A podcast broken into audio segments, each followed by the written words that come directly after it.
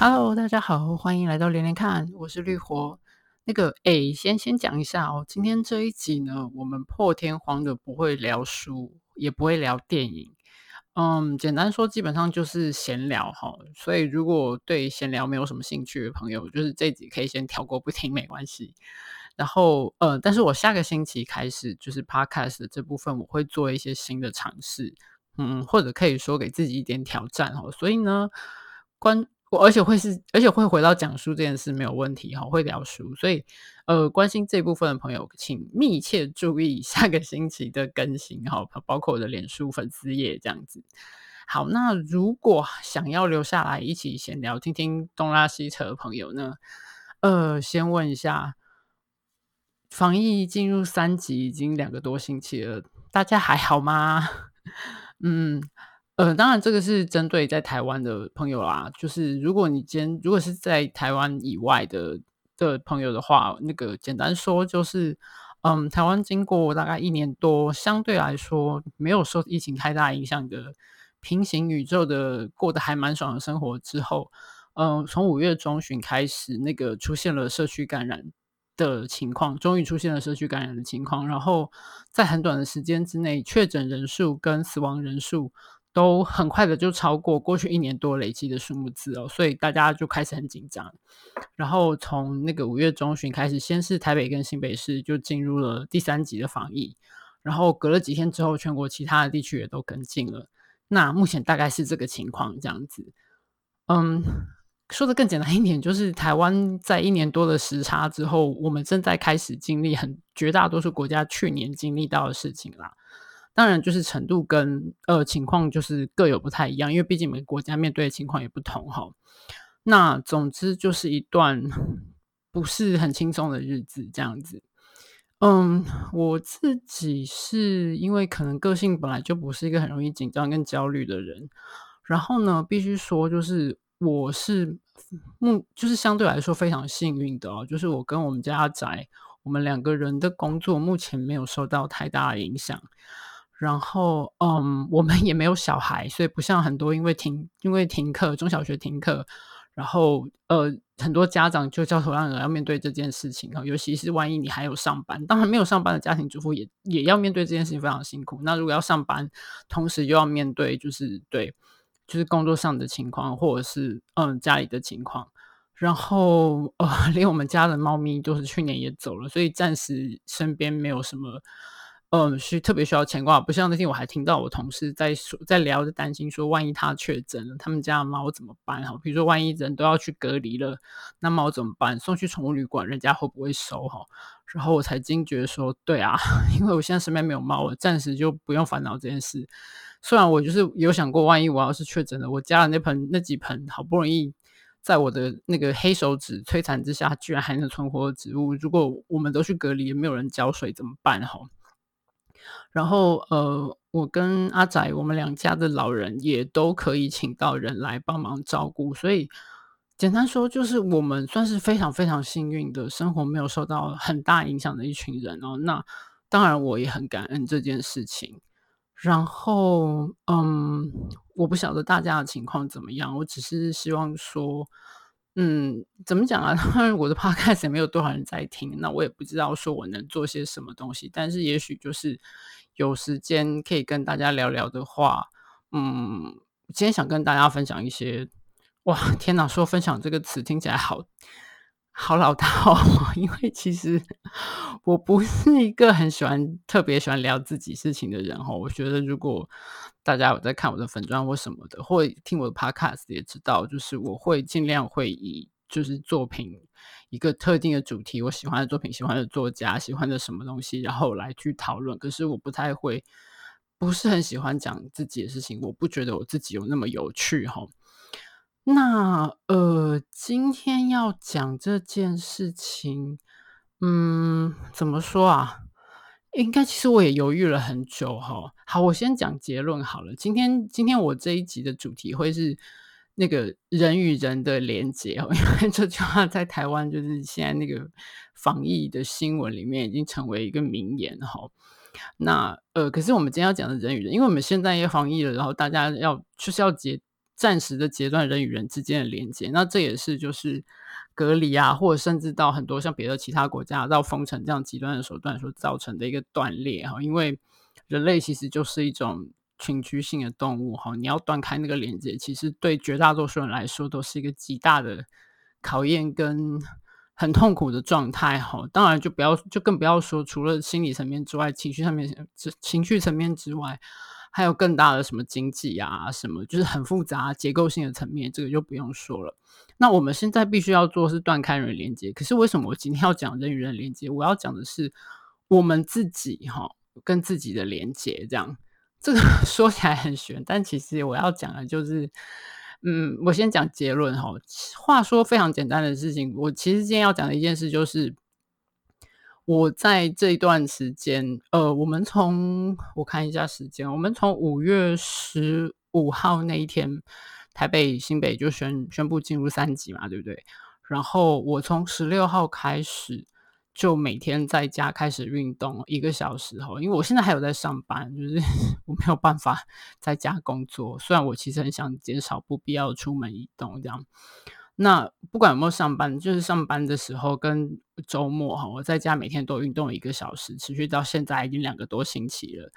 那个其实这不是什么很伟大的事情，而且我也不是要炫耀我自己多厉害哦。正好相反，因为我是一个超级懒惰。完全没有在运动的人，所以拿出这件事情来讲，就是想要作为一个嗯反面的例子嘛，或者说要作为激励的方式嘛，就是嗯，应该说是这件事情其实是自己有点暗爽的吼，然后觉得也让这两个星期相对来说变得比较没有那么的难以忍受，然后除了在自己脸书上面跟我很少数，因为我脸书限制我的。连友只在五十个人以下嘛，那也不会去加一些不熟的人或什么的，就是只是在自己脸书上跟朋友稍微炫耀一下之外，我为什么会想要拿出来讲这件事情？其实最最那个直接的原因是这两天我在也是在脸书上看到，就是顾玉玲哈，我很喜欢的台湾作家。他写的刚好写到跟运动有关的东西，那我跟顾玉玲不认识哈，那我也没有随便去乱加别人连友的习惯。那有一些我喜欢的作家，比如说他要是有粉专的话，我就会去按赞 follow 他的粉专，比如说像阿婆哈，他的那个岛屿无风带，那或者像顾玉玲这样子，就是有开放人家追踪的，我就会按追踪这样子。那当然，每个人开放追踪权限不一样。比如说像诗人隐匿，他开放追踪，就是你可以看到他的留言跟他朋友的留言，可是你自己不能留言。这样，那其实这也是个有趣的事情，就是就是我有很多时候你会想留言，可是当你不能留言的时候，你就想嗯，其实我好像也没有什么一定要讲的话嘛。你只要按个，你如果觉得很有趣的事情，比如按个赞或按个笑或者是什么的，按个大心，好像也可以表达 你自己的想法哈。我这是我自己的这样觉得啦。Anyway，就是。顾玉玲她，她跟我年纪应该是差不多的哈。然后她前两天写了一篇文章，就讲到说，她这样呃前我看一下，前天二十八号跟今天各写了一篇，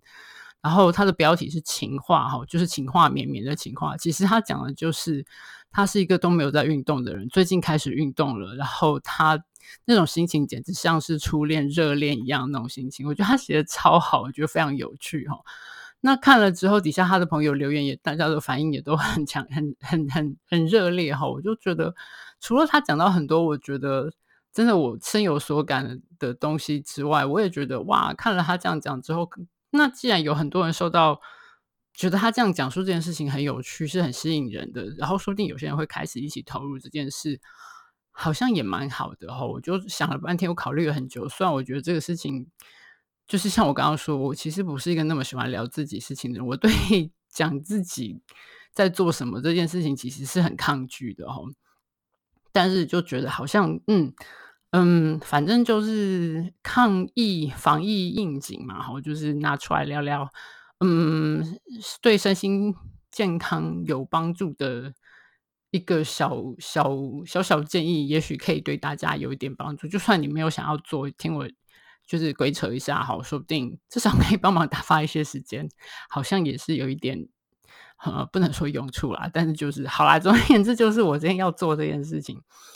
现在刚刚已经讲了结论，就是我连续运动了十几天哈，然后每天都一个多小时，而且是那种就是满身大汗的状态，并不会是说因为在家运动就比较就比较呃随便哈，完全没有非常认真的在运动。然后这是就是其实呢，这个话说从头哈，我其实一直都是一个非常懒惰、完全不喜欢运动的人哈。我不算是很没有运动神经，然后在学校的时候，至少我会跑去。会被选去跑大队接力，但当然也不是前几棒或最后几棒，大概就是中间哈。但是也不至于到什么手脚不协调或很笨拙，没有到那个地步哈。然后，但是总之我就是不喜欢运动，我真的完全没兴趣，然后又很懒惰。那更更糟糕的是，因为我也基本上是吃不胖，我们家没有。就是没有，就是我们家的人都还蛮瘦的哈，然后我自己从来也没有为体重烦恼过，而且我不是那种嗯没有什么在吃东西的人，我其实吃东西吃的很多，食量大到就是对，连我们家阿宅都啧啧称奇这样子。就是有一段时间，他很哀怨的跟我说：“为什么你吃的比我比我多，可是我在变胖，你的体重都没有增加过？” 我就哈哈，因为我的遗传比较好这样。就是 一直都很懒惰，没有在运动，而且也因为基因或者是我的那个新陈代谢特别好，也没有特别需要，比如说因为要运，自己又不喜欢运动了，然后也没有什么外在诱因需要去运动，比如说要减肥或健身什么之类，也没有哈。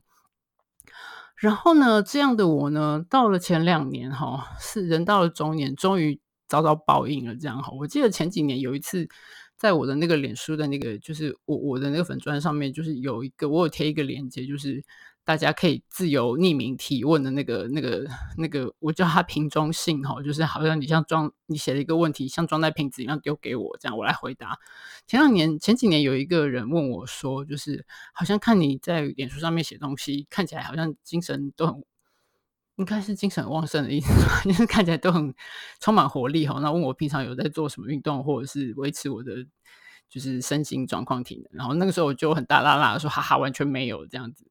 但是其实后来没多久就就发现报应终于来了吼，就是不是不报时候未到，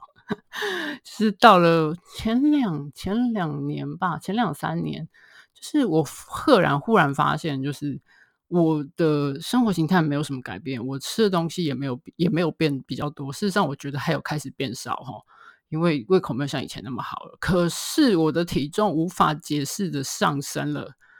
上一下子升了好几公斤哈，然后来到我人生的最高峰。然后，但我现在也没有到说，就是以客观的程度来说，没有到胖哈。可是这是我人生，就是我自己没有看过我自己的体重这个数字。然后更糟糕的是，就是。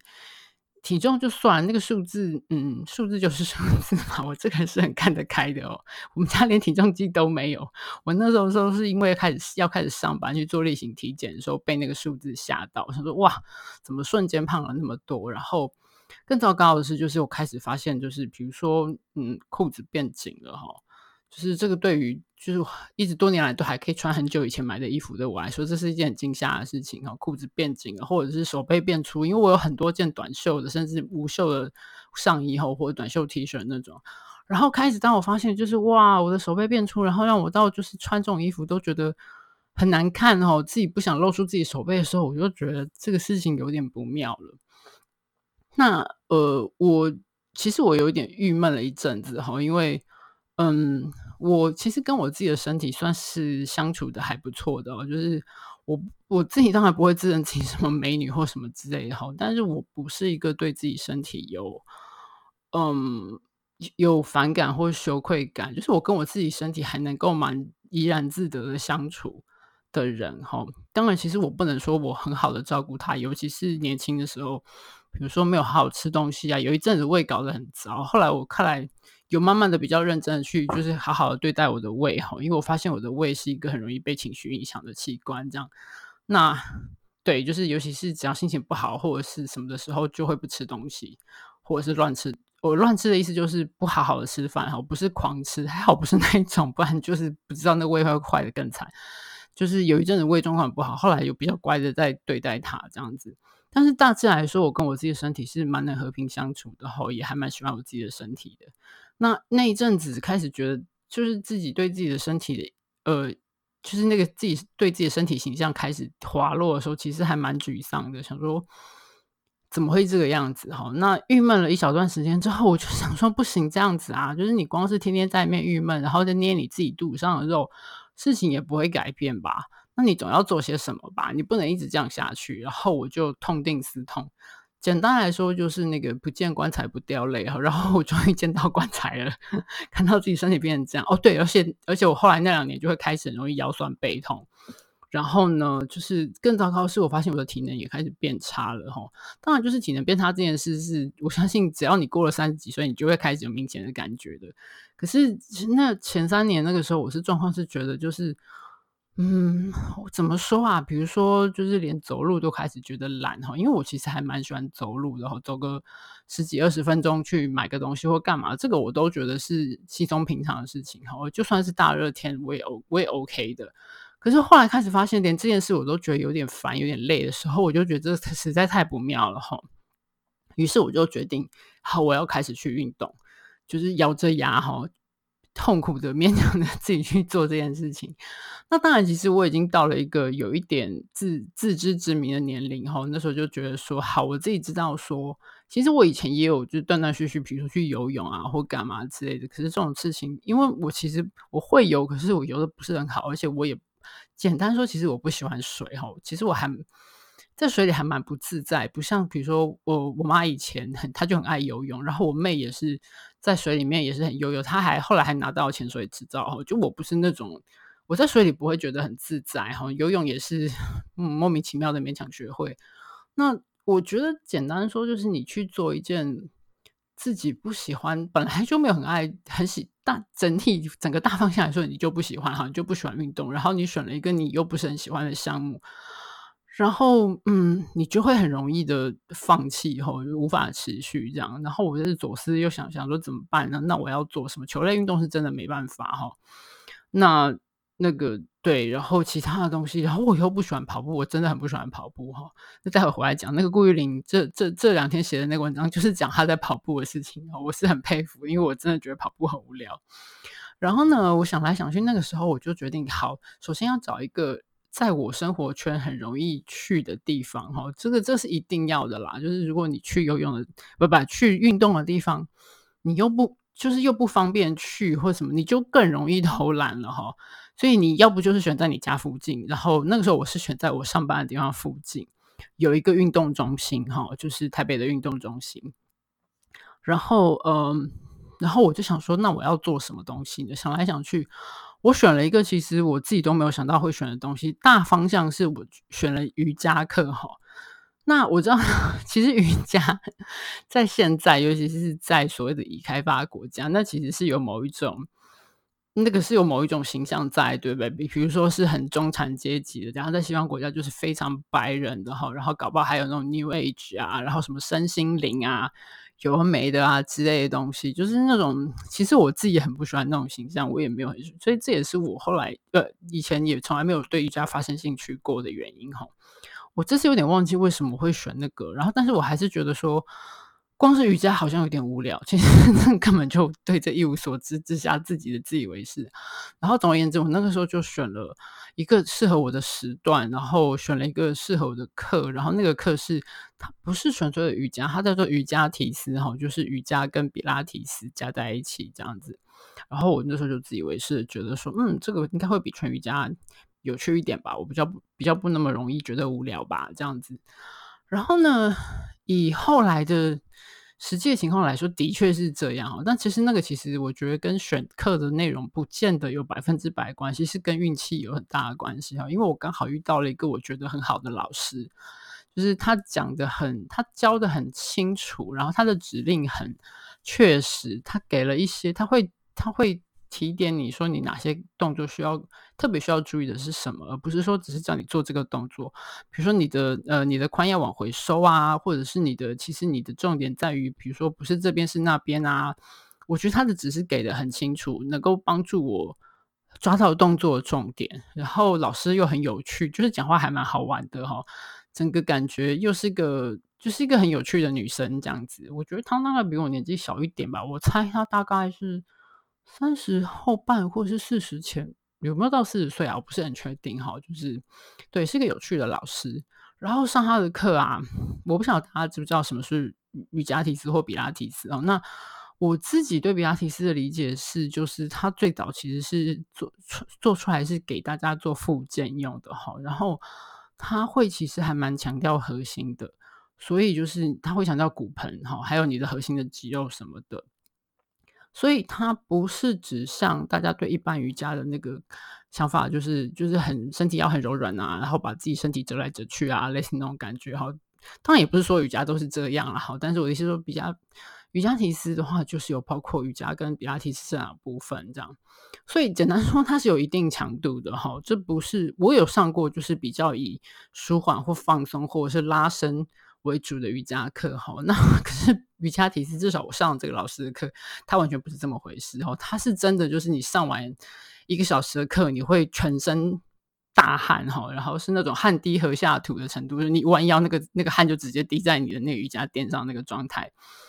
然后我记得非常非常的清楚，我第一次上课那是两年。去年前年对前年的五月开始哈，我去去上课，然后我第一节课一个小时的课，我二十分钟开始我就开始不不停的在看钟了，我真的觉得好累哦，这辈子没有这么累过，动作都做不起来，跟不上哦，超辛苦超累的。然后上完课之后，我简直是腿 软啊，因为要用到核心嘛，哈，尤其是腹部跟大腿跟屁股的肌肉。真的是腿软了，然后我就觉得哇，我这辈子没有感觉我的身体这么累过。然后从那个上课然后走到捷运站的时候，觉得好像有点在飘，腿有点就是真的非常非常累这样。然后呃，因为那天就上完课，我是下班之后去上的嘛，然后比较晚了，回到家想说不要吃太多，因为晚上就要睡觉了。那天晚上就简单吃了点东西，然后我第二天早上起来饿到胃在痛，就觉得那个热量烧的很厉害这样。就是后来就是对，后来那是那是第一次上课啊，后来慢慢有调整起来，就没有再发生这种就是第二天饿到胃痛的情况这样。但是很有趣的是，即使是这么吃力哈，而且我是大家要知道，我是一个好逸恶劳又不喜欢运动，对这种事情绝对不会是什么我要吃苦吃的苦中苦方为人上人这种事情，在我的世界是不存在的哈。但是呢，就是。在上完那上完那个第一堂课之后，其实我神奇的也没有打退堂鼓，就觉得反正要继续下去这样子，就是这样子，不知道怎么的，就是慢慢的持续下去哈。那一开始就是一个小时，呃，一个礼拜上一个小时的课哦，就已经觉得哦，我的妈，好累哦，快要不行了这样子。后来慢慢慢慢的，大概半年，应该是半年之后吧，我想一下哦。诶，是半年多吗？好像对对对。然后我开始上其他的，因为一方面就是觉得好像可以增加一些运动的时数，二方面就是嗯，我是个喜新厌旧的人哈，就是要有一些变化，不然我很容易会觉得无聊。我就去上，我就在别的地方上其他老师的课，我想说看看一些不同老师的教法哈，然后课程内容也不一样。这是另外上课就是瑜伽课，就不是瑜伽体式哈。那我想去看一下不同的东西，这样子。一方面也是就是对啊，就是我是一个还蛮有，就还蛮喜欢尝试新东西的人，这样。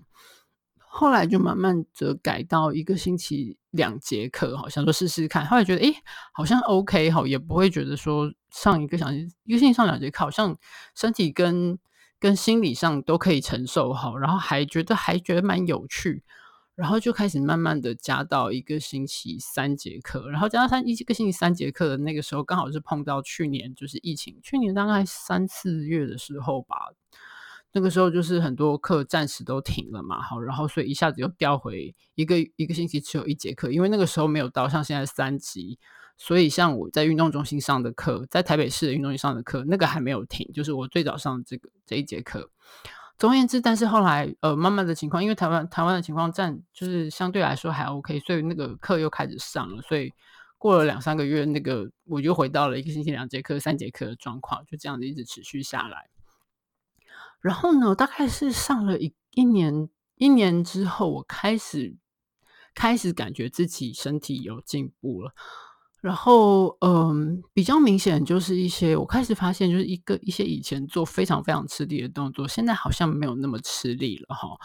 然后，嗯，当然就是这样，就会就会有比较有成就感嘛。然后。然后呢，身体的线条开始有改有改进哈，尤其是手背哈，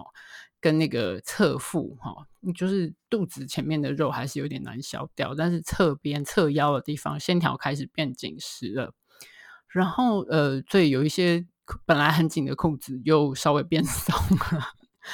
然后呃，对，然后那个腰酸背痛的情况也改善了。这点我觉得很重要，因为其实说起来很简单嘛，就是因为你都没有肌肉支撑的话，就是你的那个整天就会再像整天又一直坐着，我觉得那腰酸背痛是一定会发生，因为你都没有肌肉支撑的话，你的那个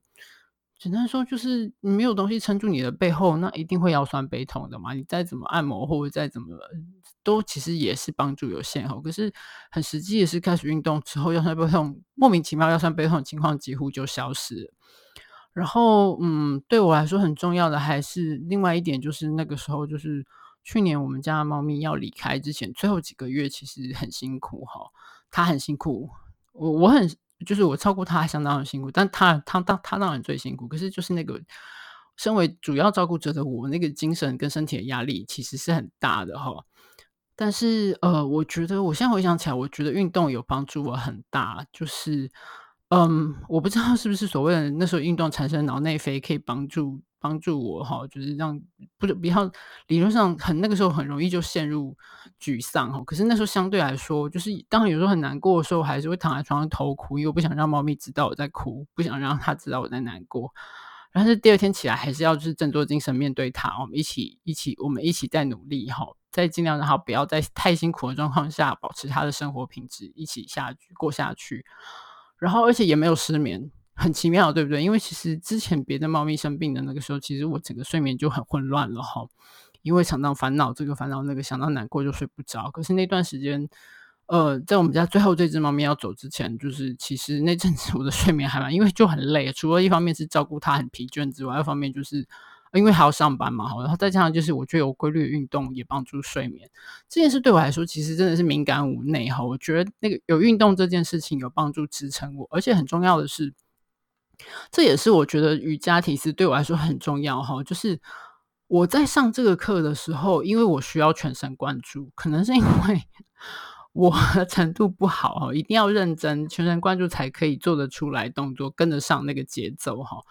当然，我相信瑜伽也是强调说，你人要就是你，你要活在当下，你要专注你的身体。但对我来说，这是很实际，就是我一定要全神贯注在我的身体上，我才做出老师指示的那些动作。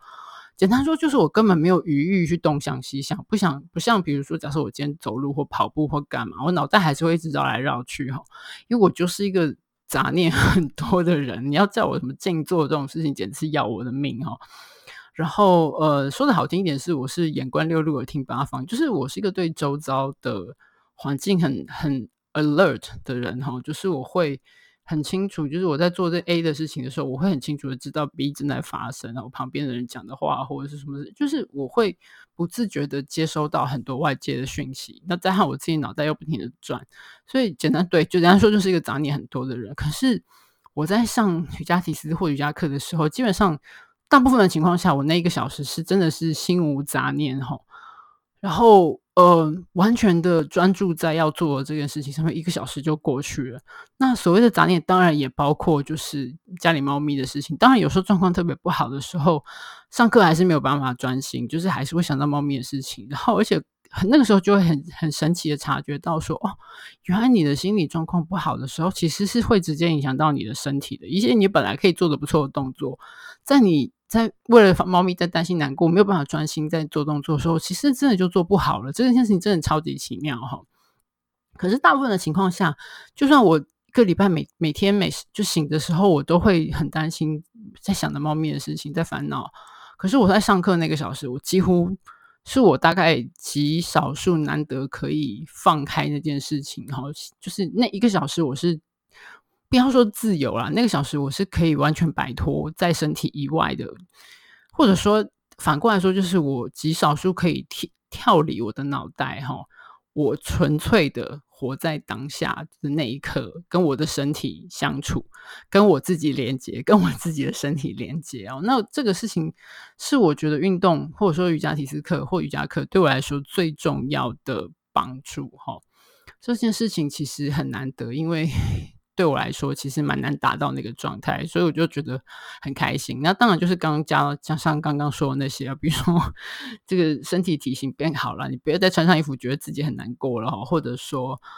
嗯，身体的体能有开始改善了。然后也不那么容易觉得累了，然后嗯，更重要的是，大概就是开始上课一年多之后，就是我们公司的员工体检嘛，然后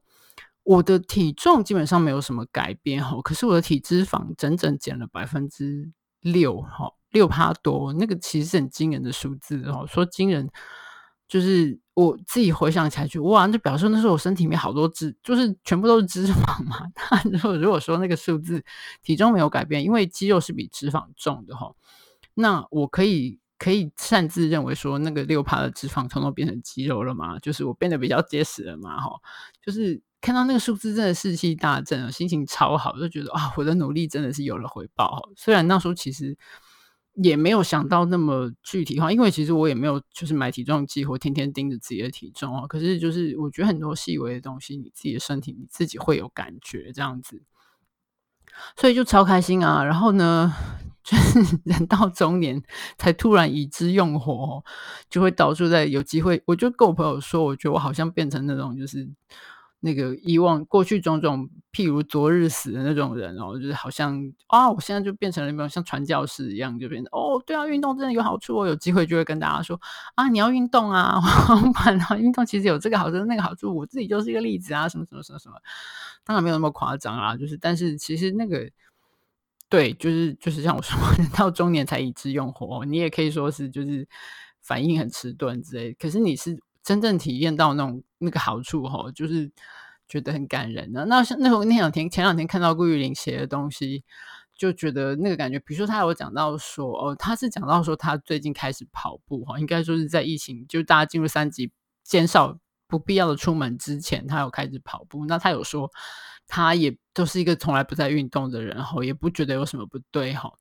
然后，但是他开始跑步之后，他就觉得开始觉得有趣了哈。然后就说。这个过程哈，我先以下就是这一段他写的，就是跑步这这个跑步的过程。他就说，这过程既是身体的，也是心智的。以往我总以为坚持锻炼需要的无非是意志力，如今看来，身体所动用的感官与心智机制远比意志力复杂许多。对于鲜少运动如我者，一旦启动身体，回馈的即时性与持续性是很惊人的。每次跑步都因为感知身体松动、自以为是的界限，而得到无从预期的知性满足。因为不曾越过边境，不知还有这样那样的可能性，像重新认识自己，好奇又惊喜。相较于智性灵性的探究，常常是绕圈圈的、徒劳的、暧昧的、模棱两可，甚且浊是今非的。身体不一样，身体带着毫无准备的心智上路，方法很老旧，一步一脚印。眼前的路没有尽头，不需不必说谎，也无需迂回，随便跑都算数。我就觉得他写的真的超好哦，那种感觉就是对，就是身体，你所就是你在用你身体。我觉得怎么说啊？像我不知道，当然不是每个人都像我，但是像我这种，就是大部分时间都活在自己脑子里面的人。其实，嗯，对身体的跟身体的连接还是太少了哈。那我就像他说的一样，就是身体的锻炼，他所身体动用的感官和心智机制其实是非常复杂，而且身体其实带可以带领他用身体来带领自己的方向，跟用脑子来带领自己的方向其实是完全不一样的。那我觉得我们长久以来，至少我啦，长久以来都偏废了这一部分，然后现在是。很晚很晚，但是我总觉得就是 迟来总比没来好吼，就是 better late than never 吼，就是至少有开始。现在就是很愉快的在，就像他，就像顾玉玲说的吼，像重新认识自己，好奇又惊喜，就是一个是一个非常有趣的重新发现的过程哈。然后是真的觉得很有，是真的觉得很有趣，才会继续持续下去哈。对我来说是这个样子啊，如果 如果是一个我觉得很。不好玩的事情的话，我真的很难继续下去。所以对我来说，那个好玩、愉快是真的很重要的哈。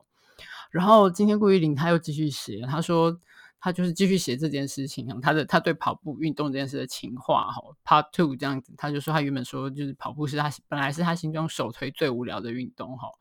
喜欢走路，可是觉得跑步很无聊哈，这样。然后他就写说他，他开始决定开始跑步，其实是因为开始爬山哈，就是有朋友带他去，呃，应该那个是五寮尖山，我不太知道在哪里，因为我对山台湾的山是完全不熟悉哦，也没有爬认真爬过山这样。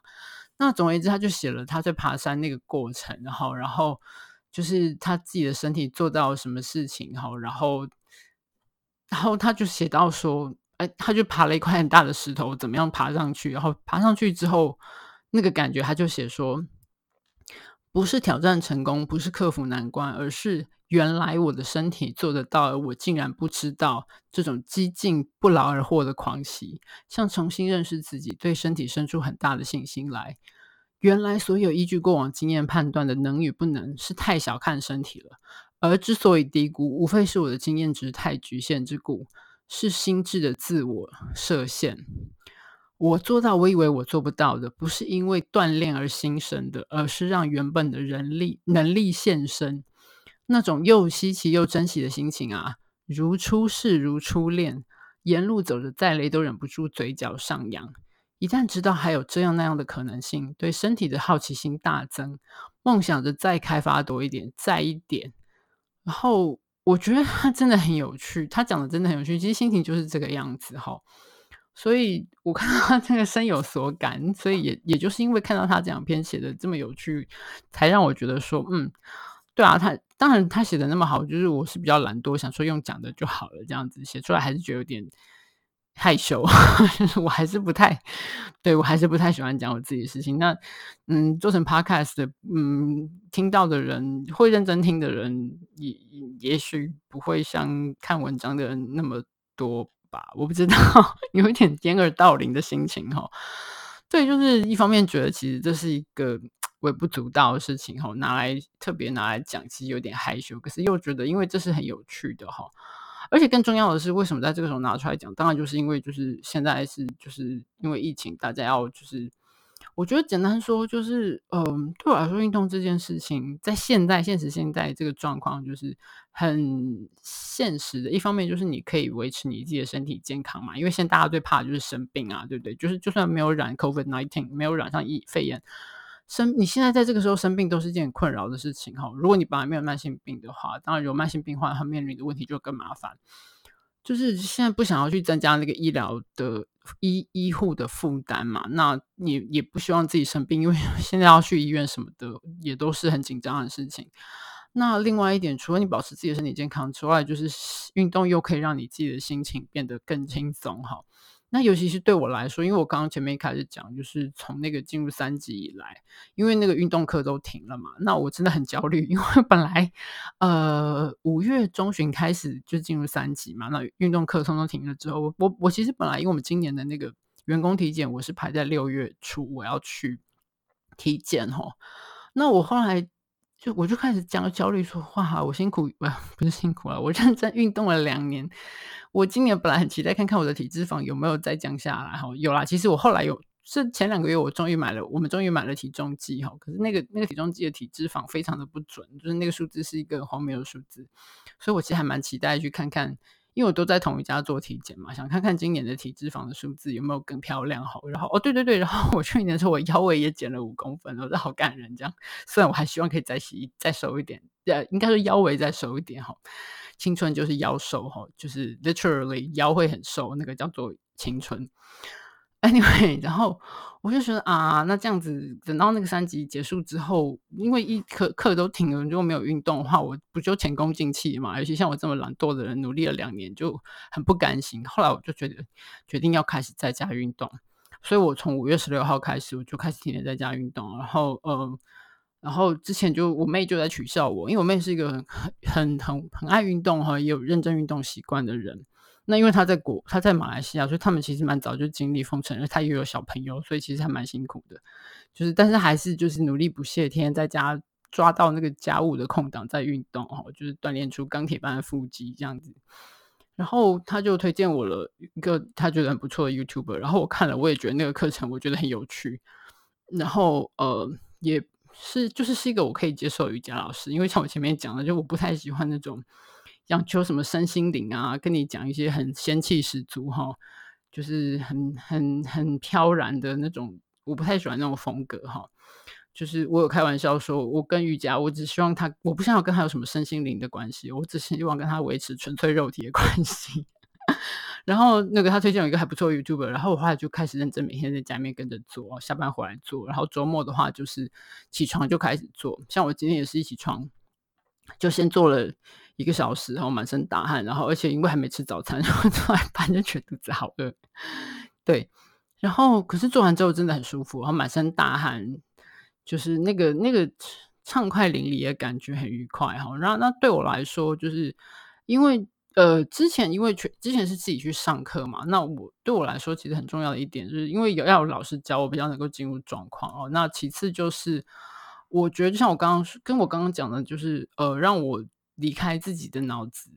呃这件事情，因为我的程度没有好到就是我自己可以自行练习哈。那二方面就是交给老师来带的话。我真的就可以完全的放掉，跳离我自己的脑袋，我不需要去用自觉的思考，而是只要努力的跟上哈，就应该说我我的想象是把老师的指令翻译出来哈，翻译成我的动作。然后我觉得我是一个还蛮有各种翻译 天分的人，就是我还蛮能够把老师的指令翻译成。我我知道老师要我做的是什么，因为教室有镜子，有时候偶尔会不小心看到同学，我不是故意的。后来我真的就比较专心在自己的事情上面，偶尔看到同学，就是有些同学就是他真的不太能够翻译出老师说手肘，可是他动的是手腕，或者是老师说左边，他动的是右边那种状态。那我还蛮能够第一时间翻译老师的指令吼，跟我自己的身体做协沟通协调，我觉得这个过程真的超级有趣，这样。那呃，所以那但是就是因为停课了之后，我要自己开始做。但是就是现简单说，就是这两个多星期对我来说是一个新的尝试、新的挑战哈。我自己从来没做过这样的事情。那每天其实是充满了一个期待的，包括我下班回来也是期待，就是赶快回到家啊，就洗手换衣服哈，然后把脚也洗干净，然后就开始打开电视，然后就站到我的瑜伽垫上就开始做，就开始就开始练习了这样。那其实是一种很新鲜的感觉哦，因为前面我也讲，我是个喜新厌旧的人哈。那这个新鲜的尝试跟对自己的挑战，对我面对这两，就是现在这个我们进入三级的这个状态，其实是一个帮正面的帮助，就是因为有一个新的，嗯，算是 project 嘛，在展开哈，就是呃，可以连带的比较能够接。也不能说接受啊，但是就是比较能够好好，比较能够容易面对现在的状态，这样对我来说是这样。那当然，我其实真的知道，就是不是每个人都喜欢运动哈，包括我们家阿仔，现在我还没有办法让他好好的规律运动。明明他以前年轻的时候是个一天断跑出去打篮球的人，现在变成一个懒惰的大叔哈。而且我其实我真的懂，我完全懂，因为我自己以前就是这样，短短两年之前我也是这样的人哈，所以。我今天讲这么多，也不是一定要就跟鼓吹说大家一定要怎么样，我只是说这是我目前的经历，我觉得很有趣，忍不住想要拿出来分享。就像，呃，我前几天听到那个报道者，报道者 Podcast 是我比较规律有在听的 Podcast 之一哈。那他们这次就是访问到一个在比利时的台湾人哈。还有分享到他一年多发生，那他发生蛮多事情，包括他疑似确诊。为什么说疑似？哈，因为医生他在线上跟医生沟通，但医生听的时候就说你这个应该就是 COVID-19，可是你不要来医院哈，就待在家里，因为你还年轻，什么什么。所以他其实，而且就是，然后他后来是连线到台湾，跟台湾的耳鼻喉科医生，然后耳鼻喉科医生很亲切，就是跟他说，好，那我告诉你一些什么处方药哈，因为。因为现在 COVID-19 也没有什么东西可以治，那这些处方药主要是缓解你这些，比如说你的呼吸道症状、你的头痛欲裂什么的，让你的身体舒服一点。你就那个症状没有那么困扰你的话，你身体就比你比较不会那么难受，然后你也许可以比较轻、比较容易度过这个状况，然后复原这样子。所以，然后他就后来讲，他其实中间也发生很多事情啊，包括工作受影响啊，然后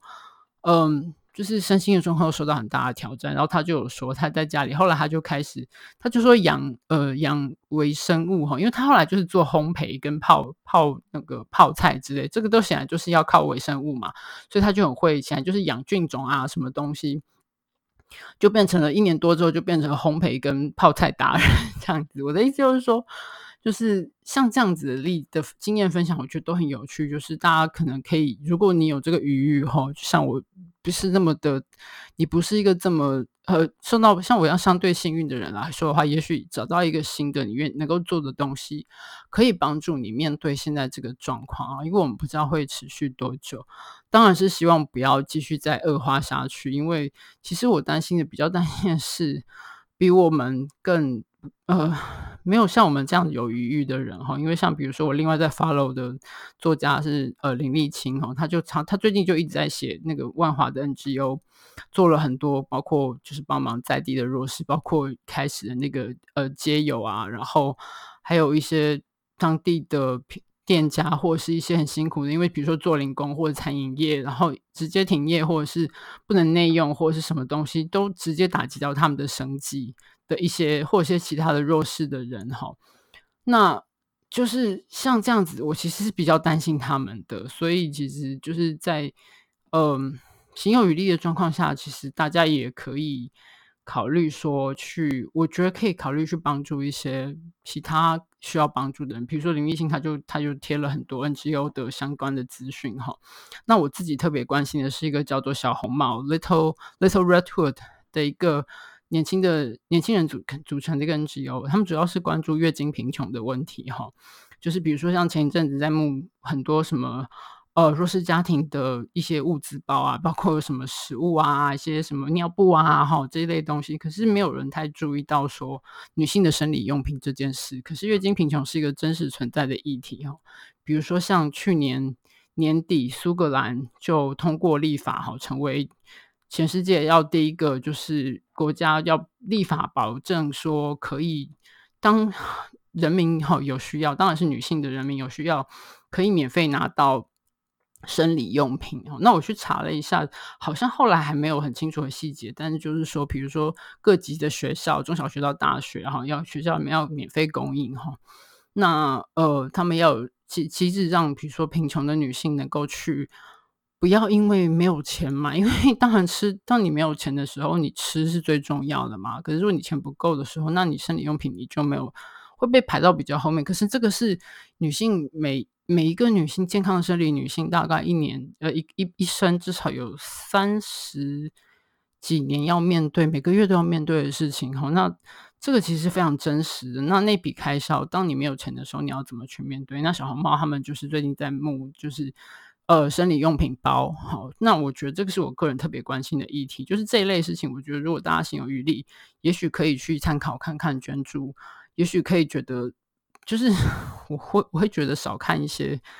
让自己觉得很愤怒或烦恼的，呃，不管是新闻也好啊，或者是呃社群网站也好，我自己就是为了保持我的身心健康，不要吐血，我大概就很少看，然后每天看一次报道者对于今天的记者会整理，然后。嗯，稍微看一下其他的，呃，比如说我在关注的、在 follow 的一些作家或什么的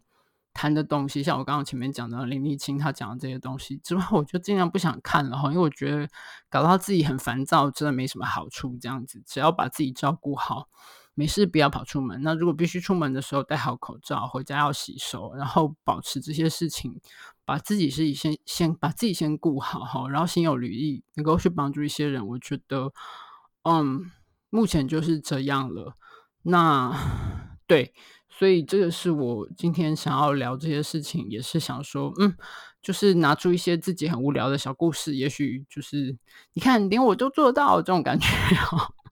只是连我一个没有在、从来没有在运动的欧巴上都可以做到了，相信大家都可以的哈。就算你不是喜欢运动的，也许也许你可以找到一个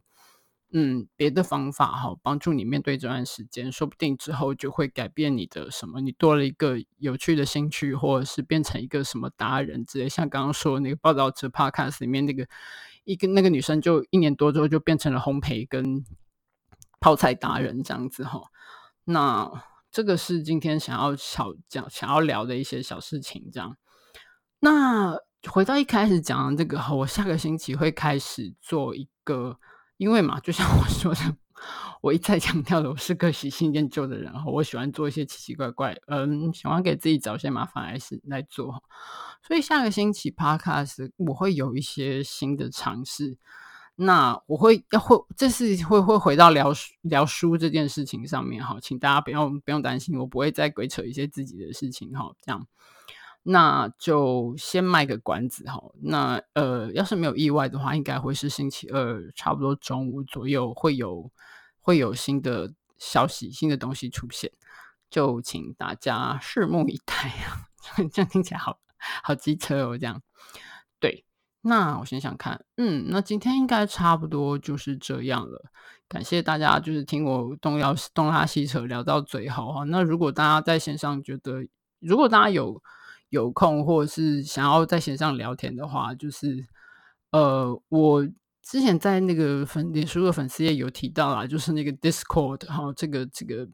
这个算是社群平台嘛哈，它可以在线上。聊天也可以用，之后有我会希望用语音的，会开发语呃开通语音的功能什么的哈。那如果大家有兴趣，可以去试试看玩玩看哈。然后呃可以来找我哈，在我的频道上面，我们可以在线上聊天也不错，这样东拉西扯一下，也许可以在这段嗯相对比较辛苦的时候，给彼此一些。虚拟的哈，人跟人之间的连接，那也希望也祝大家能够呃健康平安，然后在这段时间好好的修复或者是找到自己跟自己的连接。好，那今天就到这边喽，我们下次见，拜。